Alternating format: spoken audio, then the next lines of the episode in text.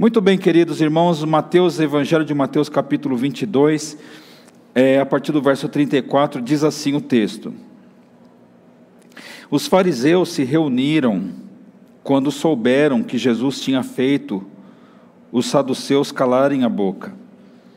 Um deles, que era mestre da lei, querendo conseguir alguma prova contra Jesus, perguntou: Mestre, qual é o mais importante de todos os mandamentos da lei?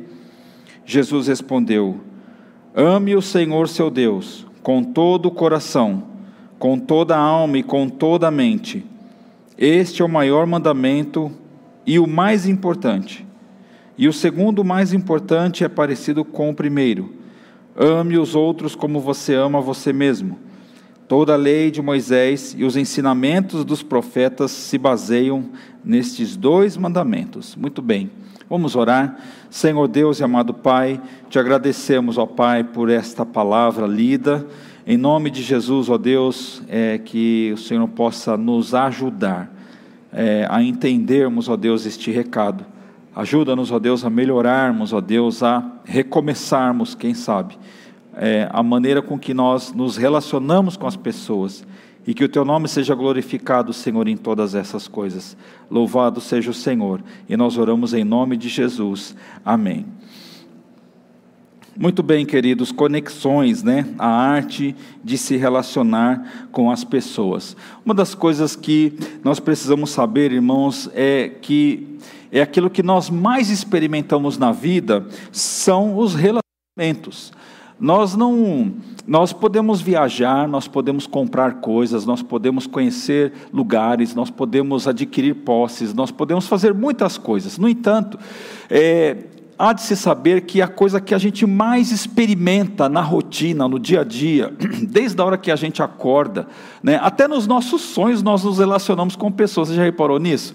Né, tem gente que briga no sonho, né? Você olha do lado assim, o, o, o marido ou a esposa está lá lutando lá e está tendo uma, uma luta qualquer, está fazendo com o quê? Está se relacionando com alguma pessoa através daquele sonho, ou quem sabe o pesadelo, né? Então nós, irmãos, estamos o tempo inteiro nos relacionando com pessoas, e isto é uma coisa que nós não nos livramos, nós não temos como é, ter a, a vida né, de uma maneira assim razoavelmente saudável sem relacionamento com pessoas, né? Nós não somos uma ilha isolada, nós não somos algo que está preso né, num campo de Elisa, alguém que fabricou esse banco que você está aqui agora, alguém que fez este equipamento eletrônico que facilita a nossa vida. Então, nós nos interagimos de forma direta ou indireta. Gosto muito das literaturas dele, caso você é, possa ler aí os seus livros, né? Zygmunt Bauman, ele fala assim: os relacionamentos são como vitamina C. Quando as pessoas estão gripadas e tal, né? Então elas consomem um pouco de vitamina C para melhorar a sua imunidade. Enfim, coisas do tipo. E aí os relacionamentos, ele diz, os relacionamentos são como vitamina C. Em altas doses provocam náuseas e podem prejudicar a saúde. Né? Nós sabemos que tem, tem, tem hora na vida que nós precisamos repor determinadas vitaminas, mas se nós repomos em excesso, o que acontece?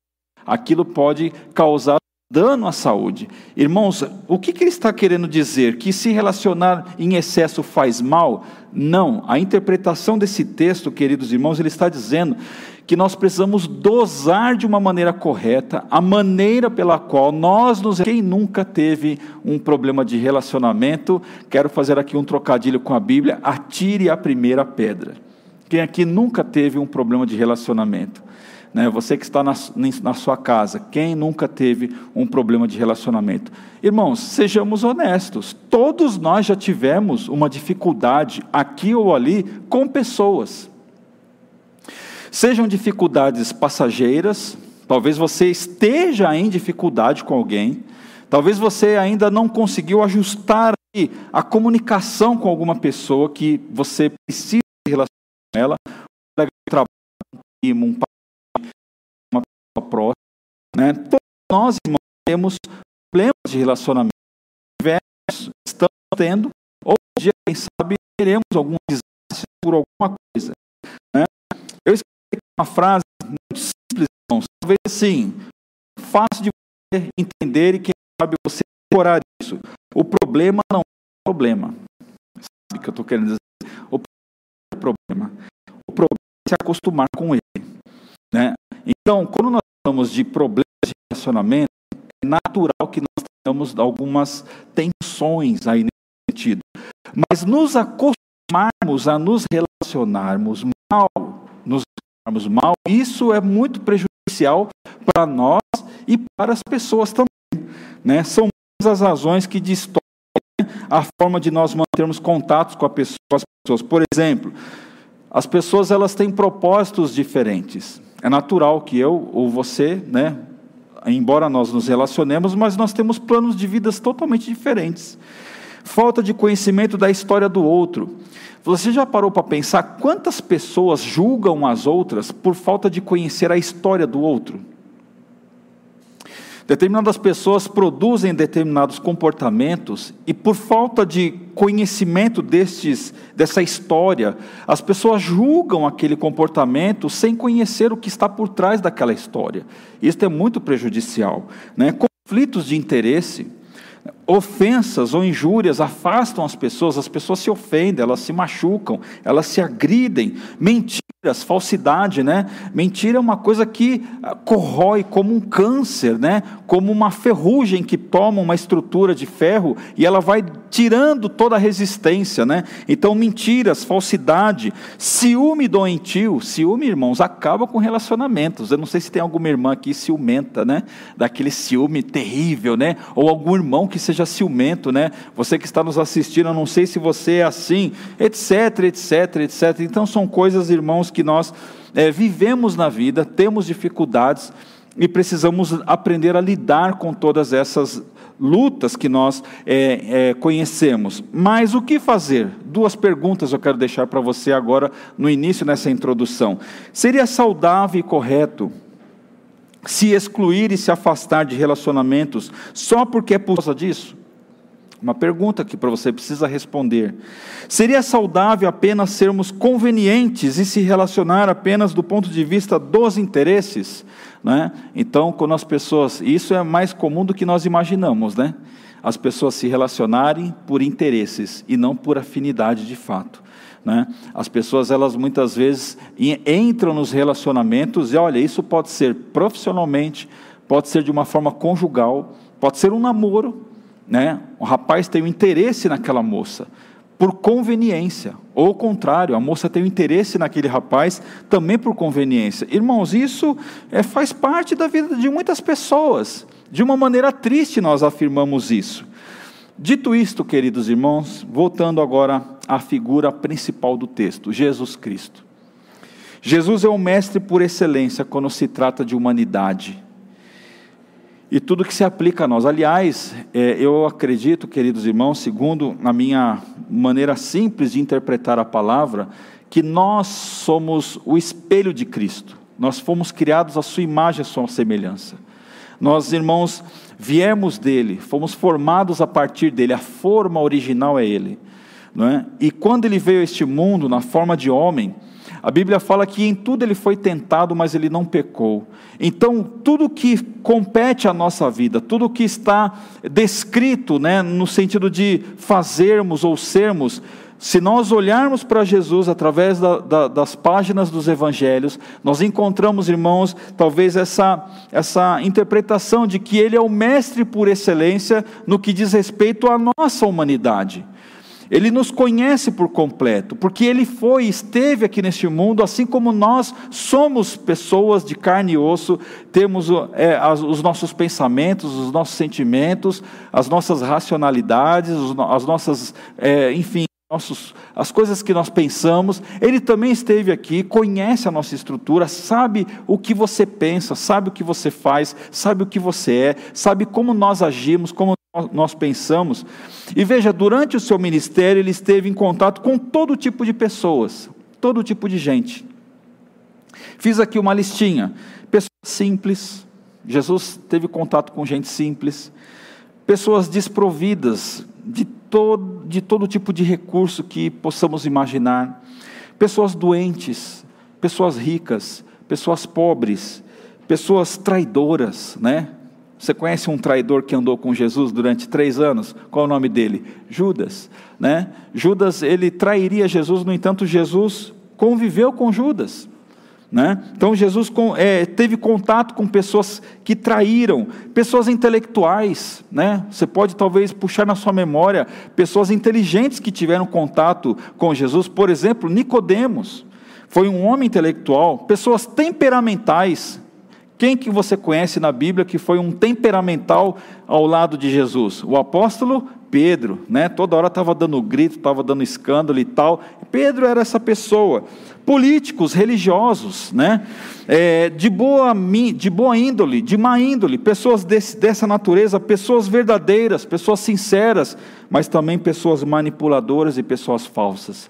Jesus, irmãos, ele teve contato com todo esse tipo de pessoas, com todo esse tipo de gente. Pergunto a você, você e eu também temos contatos com pessoas assim. Pode ser que nós sejamos algumas destas pessoas também. Pode ser que nós tenhamos sido alguma dessas pessoas. Pode ser, queridos irmãos, que dentro da nossa família tenhamos alguém que se enquadre em algumas dessas características que nós citamos.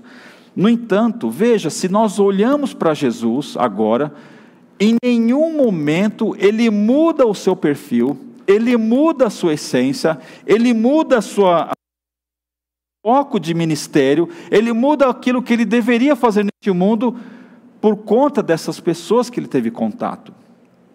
Não importando se eram pessoas boas ou não, se eram pessoas bem intencionadas ou não, em nenhum momento você vê que Jesus abre mão do que ele era e do que ele deveria fazer. Uma das lições da vida que nós aprendemos, irmãos, com Jesus, é que nele nós descobrimos que é possível se relacionar com todo tipo de gente, preservando a integridade diante de Deus. Irmãos, nós como cristãos, nós podemos nos relacionar com todos os tipos de pessoas, todos os tipos, sem que isso altere a nossa integridade diante de Deus. Veja, o nosso querido irmão aqui, no momento da oração, citou o caso de um senhor que está preso lá no Irã, não é isso? É no Irã? E, e ele está injustamente é, pagando por algo que, vamos dizer assim, num país democrático, isso jamais aconteceria. No entanto, veja que no conteúdo da sua carta, naquele momento em que ele expressa os seus sentimentos ali de dentro da cadeia, ele não foi alterado. A sua personalidade, a sua a sua espiritualidade não fica à mercê das coisas que estão acontecendo e nem pelas injustiças que ele estava, é, é, ou ele está ainda, não sei, enfim, é, recebendo. No entanto, queridos irmãos, ele se manteve. Então, o que, que é preciso fazer? Tem problema no microfone aí, irmão? É? Vai trocar? Só um minutinho, meus queridos.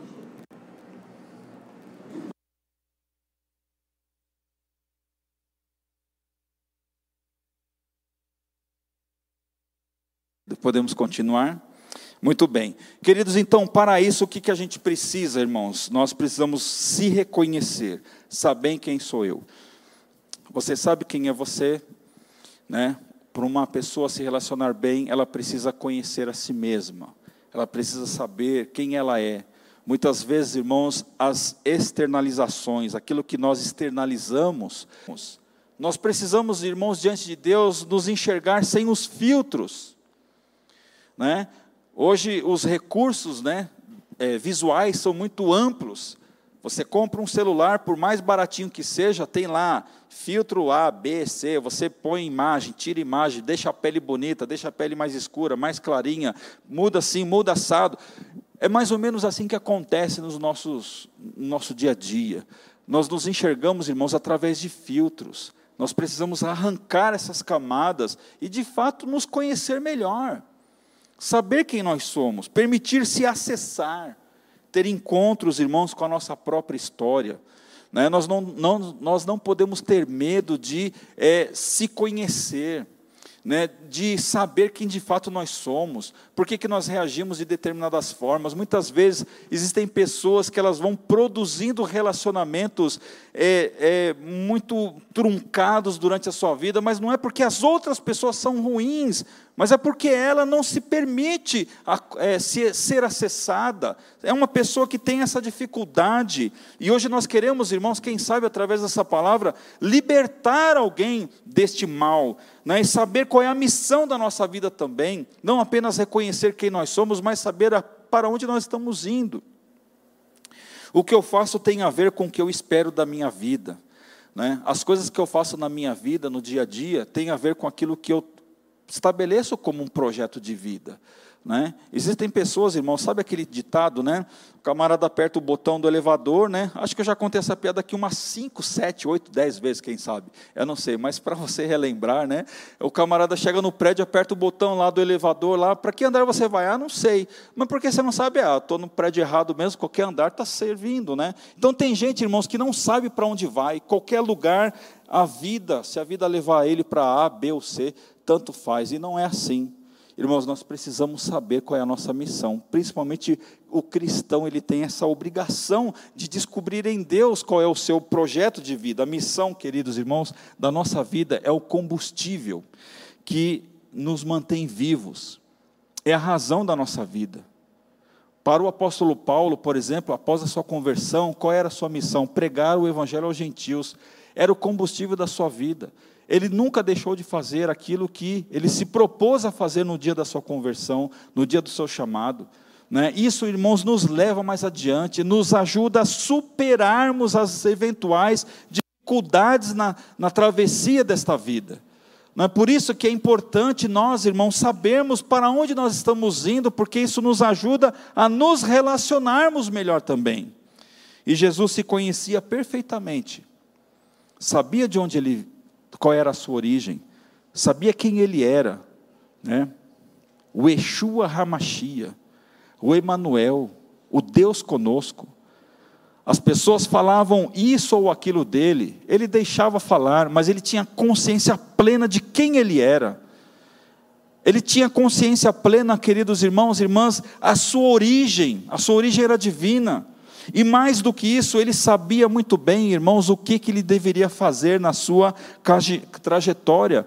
E isso definiu, pelo fato dele se conhecer e saber o que ele deveria fazer nessa terra, ele definiu muito bem de que nada e ninguém poderia alterar esta, esse propósito de existência.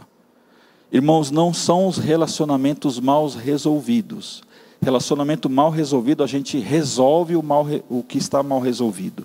Mas isso não pode tirar de nós, irmãos, o propósito de Deus para o nosso coração.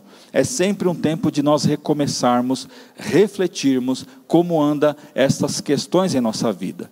E por isso, irmãos, eu quero, com base no próprio texto que nós lemos, desenvolver aqui apenas duas aplicações. Quem sabe para nós saímos daqui de uma maneira diferente. No verso 34, se você puder ler comigo novamente, os fariseus se reuniram quando souberam que Jesus tinha feito os saduceus calarem a boca. E um deles, que era mestre da lei, querendo conseguir alguma prova contra Jesus, perguntou: Mestre, qual é o mais importante de todos os mandamentos da lei?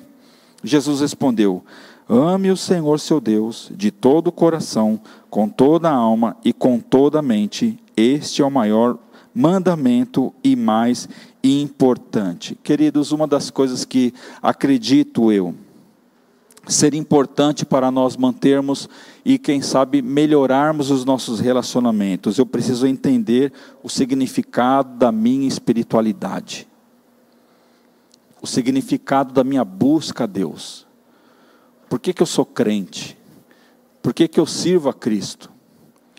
Não é? Jesus estava sendo contestado, afrontado, em um certo nível até perseguido, pelos grupos religiosos mais fortes que havia no seu tempo por pessoas, irmãos, influentes. Por exemplo, se você fizer um estudo bíblico ali do Novo Testamento, a história do Novo Testamento, se você ler um pouquinho antes dessa história, mais ou menos uns cento e poucos anos antes, né, do ano zero, vamos chamar assim, você vê a formação de vários grupos religiosos, políticos, sendo estabelecidos. E o grupo dos fariseus, os saduceus, ele tem essa origem um pouco antes. E quando Jesus ele nasce, ele instaura o seu ministério, irmãos, estes grupos eram grupos fortíssimos, que influenciavam a sociedade da sua época. Né? Os saduceus, por exemplo, eles tinham assim uma parte mais aristocrática, era uma parte mais nobre, eram ricos, eram pessoas, irmãos, influentes na sociedade. E eles foram para o debate com Jesus, eles foram para a afronta. Os fariseus, que eram os mais influenciadores da sua época, os fariseus eles tiraram apenas a Torá da parte escrita e eles estabeleceram, irmãos, vários costumes que eles misturavam a rotina do dia a dia com a parte espiritual. Eles eram muito metódicos em muitas coisas, não é? E Jesus, irmãos, recebe a afronta desses homens que tinham o apoio de muitas pessoas da sociedade. Mas veja que interessante, Jesus sabia quem ele era. E nada do que ele é, recebia de dificuldades em relação às pessoas mudava a sua essência. Veja que lição importante, irmãos. Qualquer que seja o problema da vida, qualquer que seja a luta que a gente venha a enfrentar em termos de relacionamentos interpessoais, nada disso pode alterar a nossa essência. Nós não podemos, irmãos, é, pelo fato de talvez recebermos afrontas, dificuldades aqui ou ali, né? E eu estou sendo muito generoso, tá? Eu poderia estar dizendo que nós também produzimos essas afrontas. Nós também, queridos irmãos, lançamos, lançamos confusão é, na vida das pessoas. Nós também, irmãos, podemos produzir é, dificuldades neste ou naquele. Estou sendo generoso não citando essa parte. Porque eu quero acreditar, irmãos, que com um coração humilde, com um coração temente a Deus, nós sabemos que nós temos essa possibilidade, não é verdade? Mas o fato, queridos irmãos, é que nada de que Jesus recebia como afronta, no caso dos saduceus, dos fariseus, é, abatia o seu coração, des desanimava, em razão dessas coisas e desses confrontos. Nada. Jesus tinha muito claro na sua vida quem ele era. A certeza e a clareza de quem somos para Deus é a base que sustenta a vida diante de qualquer situação. Irmãos, você quer ser um crente fiel, um crente firme, um cristão que influencia a sociedade, saiba de uma coisa: nada neste mundo, quer seja a luta, quer seja a alegria, quer seja a, a falta das coisas, quer seja a abundância das coisas, nada pode alterar a nossa essência de quem nós somos diante de Deus. Nada. Essa é uma razão que nos leva, queridos irmãos, a desenvolvermos bons relacionamentos, porque nós olhamos as pessoas e os fatos com olhos espirituais, com olhos, irmãos, de saber que, olha, as pessoas perguntaram, Aqueles que perguntavam, o doutor da lei, o mestre da lei, não sabia a resposta, é claro que ele sabia. Mas é que, é que Jesus estava sendo, assim, entre aspas, né, colocado numa, na parede, para que então eles pudessem é, pegar Jesus numa escorregada. E Jesus, de uma forma calma e serena e tranquila, se dirige aos fariseus, que sabiam daquela resposta, né, qual é o maior dos mandamentos, e Jesus o que, que ele faz? Ele cita Deuteronômio capítulo 6, versículo 5. Ame ao Senhor seu Deus de todo o seu coração, com toda a sua alma e com toda a sua mente. É interessante, irmãos, temos um comentário do Novo Testamento com Donald Arthur Carson, é um livro que eu gosto bastante de consultar. Ele faz um comentário a respeito desse verso assim: do ponto de vista da antropologia bíblica, preste atenção, isso que é importante. Coração, alma entendimento não são categorias mutuamente excludentes. Uma coisa não exclui a outra, mas sobrepostas e juntas exigem que o nosso amor por Deus venha a ser de todo o nosso ser, de todas as nossas capacidades e faculdades. É isso que Donald Carson escreve sobre esse verso. Ou seja, irmãos, não adianta apenas termos um coração dado a Deus, a nossa mente precisa também estar conectada, as nossas forças precisam estar conectadas, a nossa alma precisa estar conectada. E Jesus, irmãos, eu tenho a impressão de que quando ele fala, ele, ele responde isso àqueles homens, ele, ele entra na alma de cada uma delas, dessas pessoas. Porque quem estava afrontando Jesus sabia que estava falho, sabiam que eram pessoas falsas, porque não era apenas uma parte da vida que deveria adorar e se conectar com Deus. Assim deve ser conosco, meus queridos irmãos e irmãs. Você que nos assiste pela sua aí na sua casa. Não há parcialidade na questão da nossa espiritualidade. Não há como, queridos irmãos, nós dosarmos uma, uma pequena parte. Se isso aqui fosse, quantos ml deve ter esse copo aqui? 300 ml. Eu não posso dar apenas 100 ml da minha vida para Deus, eu preciso dar tudo que eu sou. Irmãos, é nesse conhecimento que nós nos afirmamos e entendemos, inclusive, a mente das outras pessoas.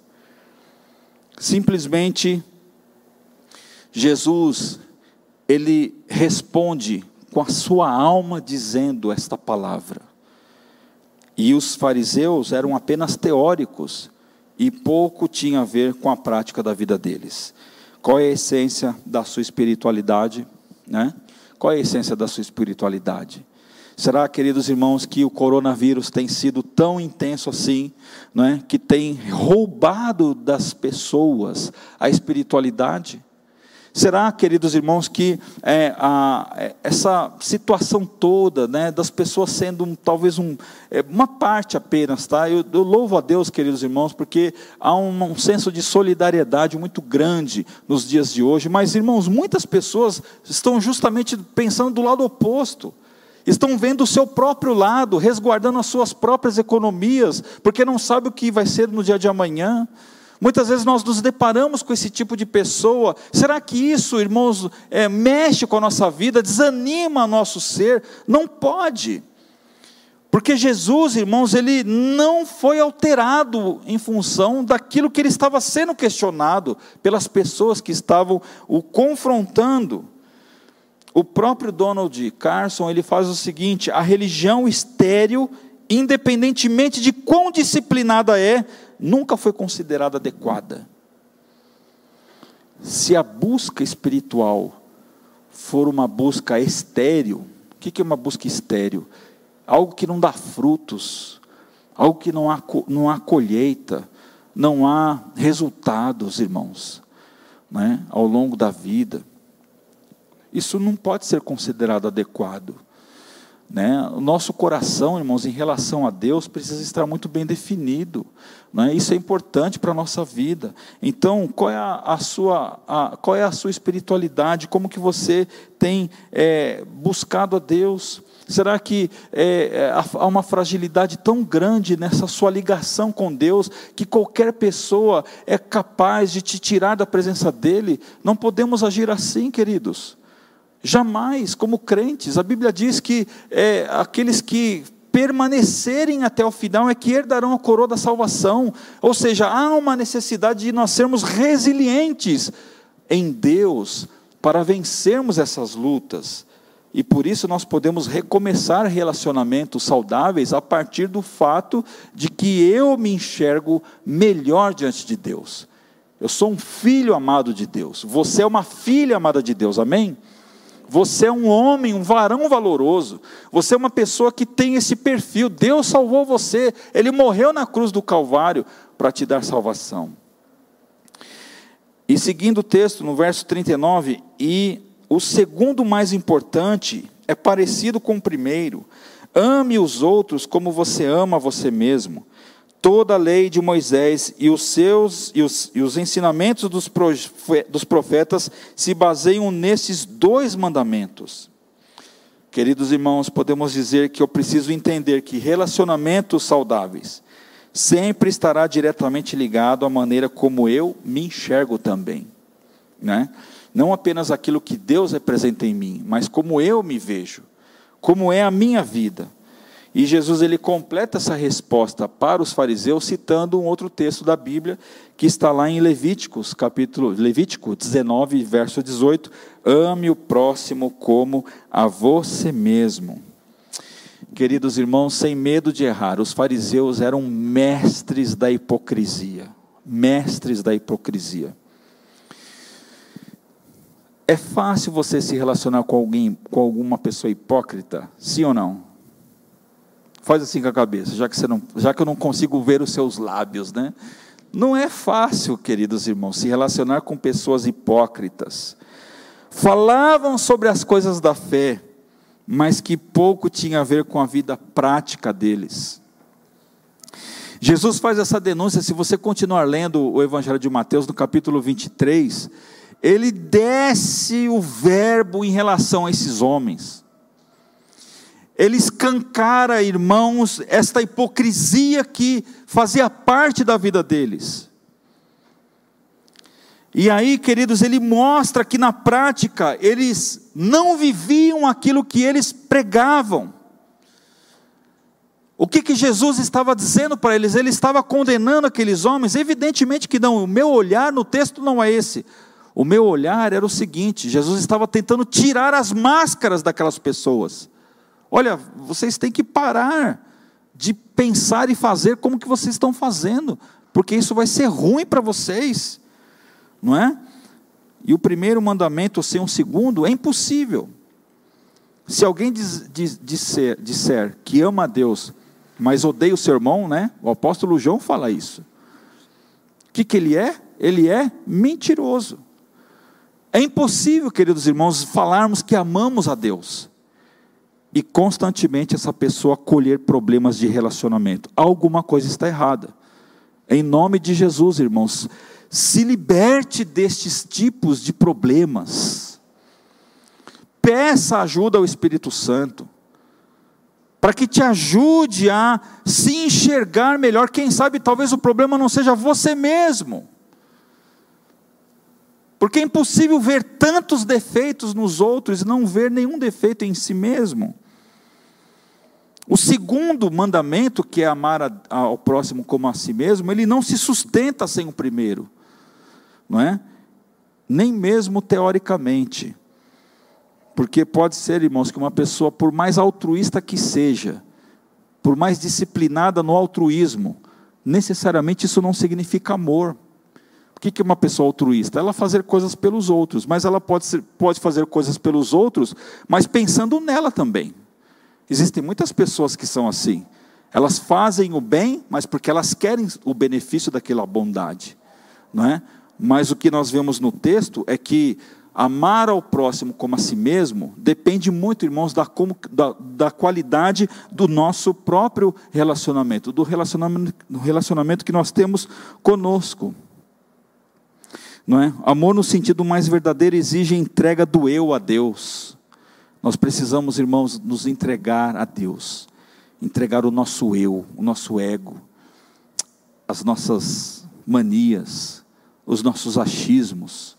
Hoje de manhã, queridos, na escola bíblica dominical, falando sobre bibliologia, se você perdeu essa aula, assista. Né? Uma das formas, irmãos, de nós combatermos as interpretações erradas da Bíblia é nós abolirmos tudo aquilo que se enquadra numa categoria chamada achismo. Nós não achamos nada, nós lemos e o Espírito Santo ilumina o nosso coração. Irmãos, e é isso que nós devemos fazer em relação a nós mesmos também. Pedir a Deus que nos ajude a sermos humildes o suficiente para enxergarmos o que que nós temos feito de mal a nós mesmos, porque consequentemente, irmãos, isso vai ser replicado para os outros. Quando nós falamos de amar ao próximo como a nós mesmos, irmãos, por isso que talvez é incompreensível que um cristão ele nutra na sua vida ao longo de anos e anos e anos problemas de relacionamento, não consegue se relacionar saudavelmente. Talvez essa pessoa precise fazer ali uma celebração ali, é, é, celebrar a sua própria recuperação. Precisa investir tempo para se entender um pouco melhor para buscar isso diante do Senhor, eu consigo recomeçar, me relacionar melhor quando eu me aceito como eu sou. Eu quero concluir aqui fazendo aqui um pensamento para você. Isso é importante para você entender. Assim como Deus nos aceita do jeito que nós somos. Você lembra do dia que você se converteu? Eu me lembro como eu era. Irmãos, eu estava um bagaço emocionalmente falando. Eu não sabia o sentido da minha vida mais. E ainda que, graças a Deus, Deus me chamou jovem, né? Ele me deu essa oportunidade de rapidamente abrir os olhos. Eu não cheguei todo perfumado espiritualmente, todo arrumadinho, tudo corretinho, tudo certinho. É um bagaço, é o resto do ser humano que estava lá. E Deus, naquele dia, o que, que Ele fez? Ele simplesmente nos acolheu, do jeito que nós éramos, do jeito que nós estávamos. Eu não sei se a sua conversão foi assim, impactante, emocionante, ou se foi extremamente racional, eu não sei a sua história. Mas eu sei, queridos irmãos, que quando Deus nos chamou, o Espírito Santo soprou nos nossos, no nosso coração, do jeito que nós estávamos, Ele nos abraçou assim, Ele nos chamou para perto e nos aceitou do jeito que nós éramos.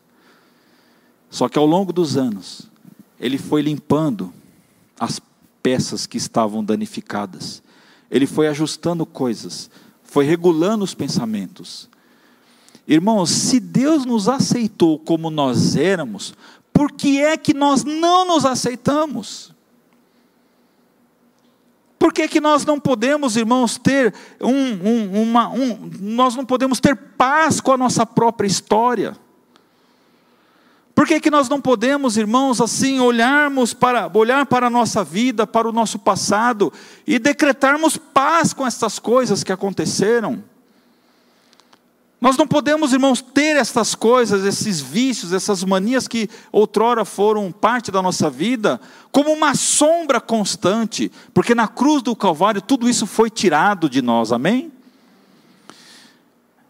Onde eu quero chegar?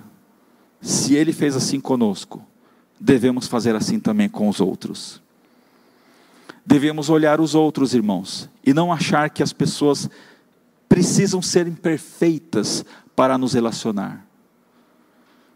Todos nós temos defeitos na vida. E o que acontece quando o cristão entende isso? O que que reina nos relacionamentos? Puramente graça. Graça. De nós olharmos o outro, não julgarmos. Não é, excluirmos simplesmente porque eu acho que não serve para mim. Porque se Deus usasse do meu critério para comigo mesmo, queridos irmãos, eu já, já estaria no fogo do inferno. Mas ele agiu com graça. E quando veja que Jesus, desde o Antigo Testamento, que texto que ele citou mesmo, Levítico 19, o Pentateuco, Moisés dando instrução ao povo: olha, vocês precisam amar vocês entre vocês, israelitas. Era, era, era uma instrução de israelita para israelita e de israelita para o estrangeiro que era israelita, que se tornou israelita. Vocês precisam, vocês como meus filhos, vocês precisam agir assim, como eu ajo com vocês, com graça. Irmãos, e quando nós olhamos para esse mandamento de Deus, veja que bênção que é quando Ele nos leva e nos remete a esse encontro com a gente. Ora, se nós fomos aceitos, por que, que eu vou rejeitar o outro?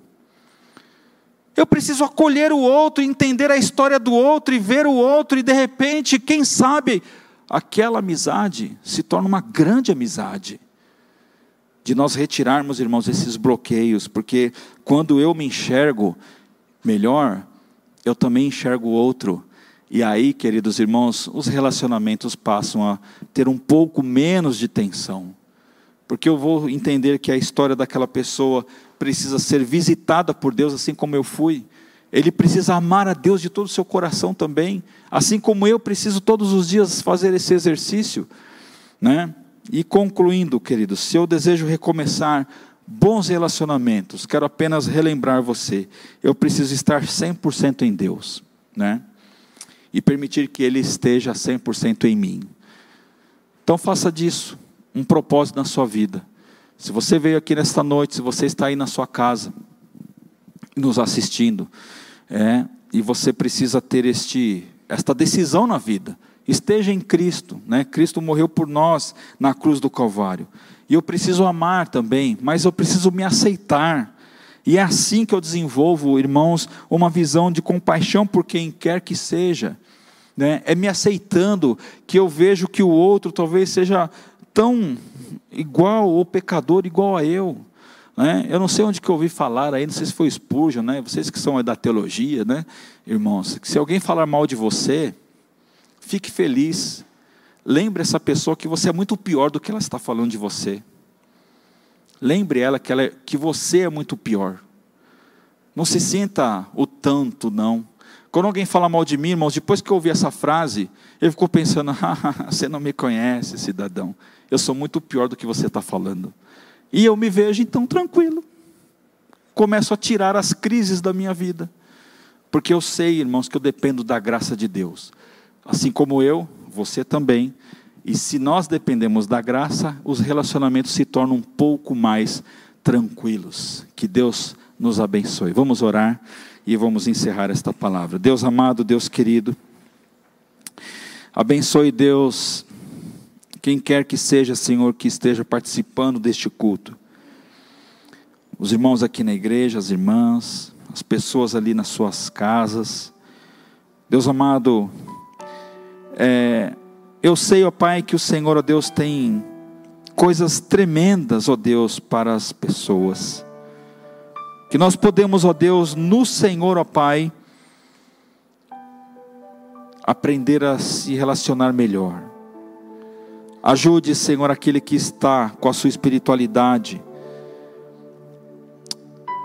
deturpada, deformada, porque virou apenas um cumpridor de agenda,